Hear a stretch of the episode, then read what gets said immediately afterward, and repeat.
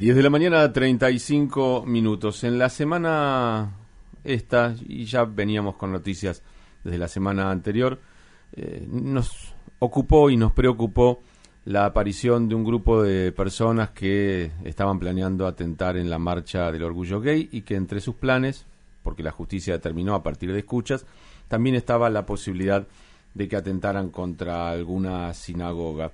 Y preocupados por eso, entendemos que también deben estar preocupados otros colectivos, como hablábamos con el presidente de DAIA, es preocupante para todos los colectivos eh, o, las minorías o, aquellos que somos de alguna manera diferentes por religión, por procedencia, por color o lo que fuera. Y vamos a charlar con el presidente de la Confederación de Entidades Argentino-Árabes, también presidente de la Asociación Árabe Argentina Islámica, de Alberto Assad. ¿Cómo estás? Laura Katz y Dani Salzman te saludan.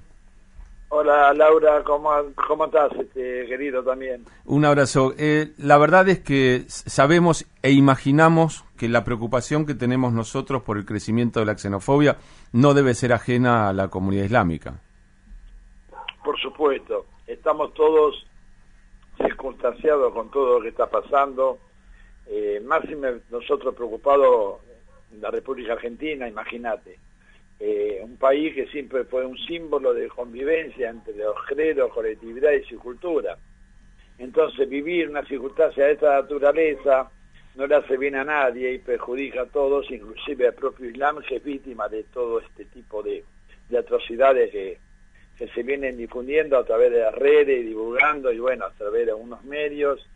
Y eso sí que nos preocupa como credo, como comunidad y como una, como una religión de paz eh, Sabes, Adalberto, que cada uno, cada, cada minoría, cada grupo, siempre tiende a pensar que lo que le pasa a uno es lo peor que puede pasar y uno lo vive, por supuesto, por cercanía. Y entonces eh, la colectiva judía está preocupada por el antisemitismo y la comunidad homosexual está preocupada por la homofobia. Eh, y uno va perdiendo de vista que los demás tienen el mismo problema o, o más grande. ¿Cómo, ¿Cómo se vive internamente? ¿Cómo, ¿Cuál, es el diálogo interno en la comunidad islámica a partir de que seguramente muchas personas sentirán eh, rechazo, xenofobia o, a veces en las redes sociales? ¿Cómo, cómo lo manejan ustedes? Bueno, nosotros, este, imagínate, nosotros eh, como comunidad, intracomunitariamente, eh, estamos muy preocupados por esta situación. ¿Por qué?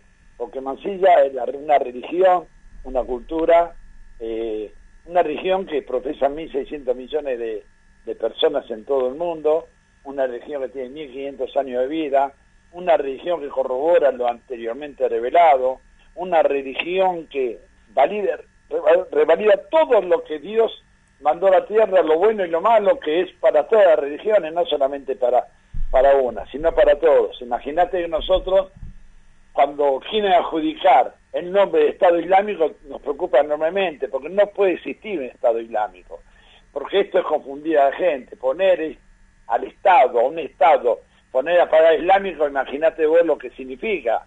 Entonces, yo creo que eh, tanto el ISIS o Daesh eh, tiene que estar combatidos por todos, inclusive por los mismos musulmanes. No sé si ustedes sabrán que en países islámicos están combatiendo contra estos grupos minúsculos revolucionario que atenta contra la humanidad.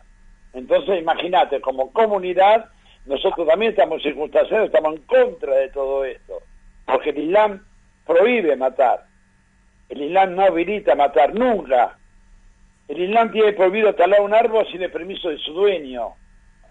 Entonces, eh, uno lo tiene que explicar porque a veces nos metemos en las redes sociales y, eh, o a través de la tecnología y nos bueno, nos enteramos de un montón de cosas que, nos perjudican y son atrocidades no solamente para los musulmanes, para los judíos y católicos, sino para toda una, una humanidad que quiere y desea convivir en paz. Es Adalberto agotador tener que salir todos los días a, explicar quién es uno, ¿no? Porque eh, a nosotros nos pasa, a ustedes les pasa, a cada uno el derecho a ser quien soy, eh, una persona que vive pacíficamente con, con quienes lo rodean, y hay que salir todos los días a dar eh, esa explicación. Te iba a preguntar a Alberto cómo se trabaja esto entre las comunidades, si ustedes tienen relación con otros colectivos minoritarios para poder combatir y para poder trabajar en conjunto este tema. como como dijiste vos al principio, nosotros estamos todo el día prácticamente apagando incendios, eso nos duele también, en vez de aprovechar todo un tiempo para difundir una cultura como la nuestra. Y lamentablemente no lo podemos hacer por todo este tipo de cosas. En cuanto a las relaciones, eh, la verdad, somos de puerta abierta. Eh, yo, al menos, mi institución, igual que otras instituciones islámicas, participa de foros interreligiosos, interculturales. Yo estoy muy bien conectado con la más credo, con la judía y con la católica. Afortunadamente tenemos un diálogo constructivo. Ahora estamos eh, generando, más allá de lo que venimos nosotros iniciando hace tiempo, todo este tipo de diálogo, estamos hablando con, con todos los sectores religiosos. Y bueno, y hablo con los rabinos amigos, eh, hablo con los dirigentes de la colectividad judía mía, amigas, hablo con la gente de Episcopado, hablé con el nuncio apostólico y asimismo con los organismos del Estado que están circunstanciados de esto y que, por supuesto, eh, lo importante es que todos estamos compenetrados que Argentina, a nivel mundial, es un ejemplo de paz y convivencia. Esto es lo que hay que mantener y trasladar al mundo para que el mundo sepa cómo se vive en Argentina, pero también el mundo tiene que ayudarnos, tiene que ayudarnos, porque yo creo que esto es combatirlo entre todos, porque es muy difícil desde Argentina solamente eh, poder eh, quizás este subsanar todo este tipo de cosas, muy difícil, pero sí, si un mundo se acopla, el mundo del bien, como decimos nosotros, el mundo creyente, el mundo fiel, y bueno, que, que está basado en la palabra de Dios, creo que se tienen que juntar. Yo con los hermanos de la colectividad judía lo he comentado muchas veces, he hablado con rabinos, y la verdad que he hablado con ellos y les dije, necesitamos una mano de ustedes, porque ustedes han pasado por esta situación anteriormente a nosotros. Hoy nos toca a nosotros vivirla. Y es importante que ustedes nos den una mano y estén enterados de lo que nos está pasando a nosotros, ¿me entendés? Lo he hablado. ¿Sabes, Adalberto? Yo creo, no, no lo digo como reclamo porque probablemente suceda y yo no lo sé, pero yo creo que también es muy importante lo que vos mencionabas antes, que el mismo mundo del Islam, el mundo de bien del Islam, como existe en todas las colectividades, hay un mundo de bien que es mayoritario, por suerte, porque si no el mundo sería invivible, eh, tiene que combatir y tiene que exponer a aquellos que dentro de, o amparados en el Islam o en el judaísmo o en el cristianismo o en lo que sea, eh, vienen a hacer el mal. Porque cuando uno no hace la tarea de separar a los de uno, eh, aparentemente uno los o, los está escondiendo o los apaña o los apoya y me parece que es muy muy importante la tarea que nosotros como pueblo judío si alguien dentro del pueblo judío hace dice o quiere hacer lo que no debe seamos nosotros los primeros también en señalarlo porque esa es una manera de decir ok no somos todos iguales me parece que esa es una gran tarea y para eso todos nos tenemos que ayudar porque no es fácil ir a un hermano a, decirle vos estás fuera o vos no perteneces o no debieras pertenecer a mi, a, mi comunidad. Estoy de acuerdo con vos. Todos tenemos que depurar nuestros propios espacios. Tiene que existir la ley de premios y castigos, no hay vuelta que darle. Yo tengo esa teoría y, la pongo en práctica siempre. Eh, cuando hay que debatir, se debate. Cuando hay conflictos internos, también hay que tratar de debatirlos y analizarlos todos como corresponde y, bueno, y explicar todo este tipo de situaciones que vos me estás mencionando, porque lo hacemos, o sea, al menos yo lo hago desde mi institución, porque tenemos una institución abierta a toda, a todo un contexto eh, del tejido, más allá del tejido social, a, a los organismos estatales y, a las ONG y todo ese tipo de cosas en las cuales estamos insertados trabajando, manifestando lo que queremos ser. Ahora, hay un problema ¿Cuál es el problema? El problema es la deformación que quieren hacer del Islam a través de, gente que se está infiltrando, al menos en nuestra comunidad se quieren infiltrar a través de los jóvenes. Hay gente que se quiere infiltrar a través de los jóvenes que no son musulmanes, pero sí se ponen nombre y apellido árabe. ¿Me entendés? Entonces es difícil descifrar todo esto, porque imagínate, cuando vos tenés una religión de puertas abiertas, hay que tener el recaudo y el cuidado de saber quién es quién, quién entra y quién no entra, ¿me entiendes? Sí, sí, sí, realmente es así. Eh, están así, mirad Alberto, en una, en una imagen tonta. Ayer o anteayer hubo un robo con una muerte en, en una financiera y uno de los ladrones iba vestido de rabino.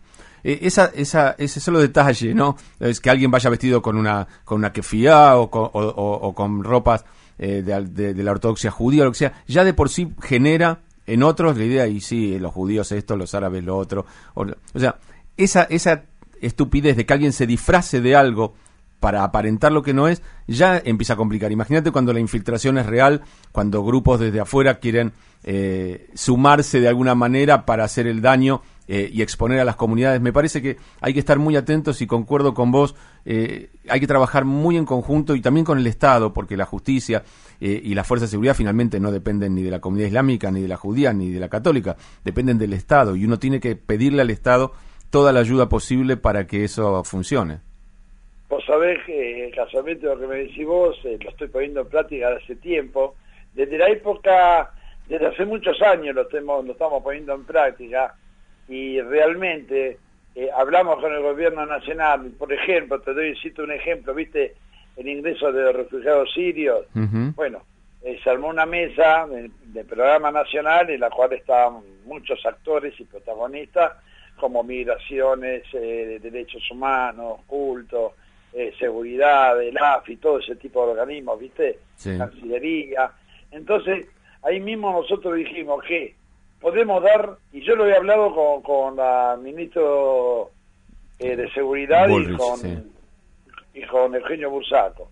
Eh, he hablado con ellos y les he explicado, nosotros lo que podemos dar a la gente que ingresa a distintas provincias es una contención básica, pero el resto el resto, los controles fronterizos y las identidades y todo ese tipo de cosas tienen que controlar ellos, yo se los pedí, de ahí no nos podemos hacer cargo de esto. Porque hoy compra un pasaporte a 50 dólares, querido. Es un tema, entonces si no controlamos la frontera te va a ser un colador. Es que no es la tarea de una comunidad, no es la tarea de una comunidad hacer, hacer el rol de la policía ni del Estado. Nosotros podemos colaborar cuando detectamos algo y hacer la denuncia que corresponde, pero no es nuestra tarea eh, controlar pasaportes. Es así, nosotros hablamos con el ministerio, si nosotros notamos una anomalía, lo vamos a manifestar si ellos viceversa. Si ellos notan una anomalía en nuestra comunidad, nos gustaría saberlo. O sea, es como decimos también, eh, ese, estamos circunstanciados en ese tema. Es importante porque en Argentina, eh, para que sepa, yo por ejemplo soy del barrio de Flores, imagínate acá la convivencia entre los hermanos judíos y nosotros de toda una vida. Eh, nos criamos, nos educamos, eh, íbamos a bailar, estudiábamos juntos, compartíamos las comidas juntos, casa con casa, comercio con comercio. Entonces, Aquí hay una convivencia de más de 100 años. No podemos tirar por la borda esa convivencia bajo ningún punto de vista. Y yo te puedo asegurar que si preguntas en el barrio a todas las sinagogas, a toda la gente de ahí, referente de la colectividad judía, y te van a decir quiénes somos. Entonces, es triste entrar, es triste entrar en un manto de sospecha cuando realmente los musulmanes acá no tenemos nada que ver con todo este tipo de cosas. Adalberto, es como siempre un gustazo poder charlar contigo. Te agradecemos este tiempo que has tenido con Radio High y por supuesto seguiremos charlando en el futuro sobre otros temas. Les mando un abrazo a todos, gracias este, por la nota. Eh, saludo a toda la colectividad judía y a la audiencia en general. Y que tengan un buen año también. Gracias por atendernos.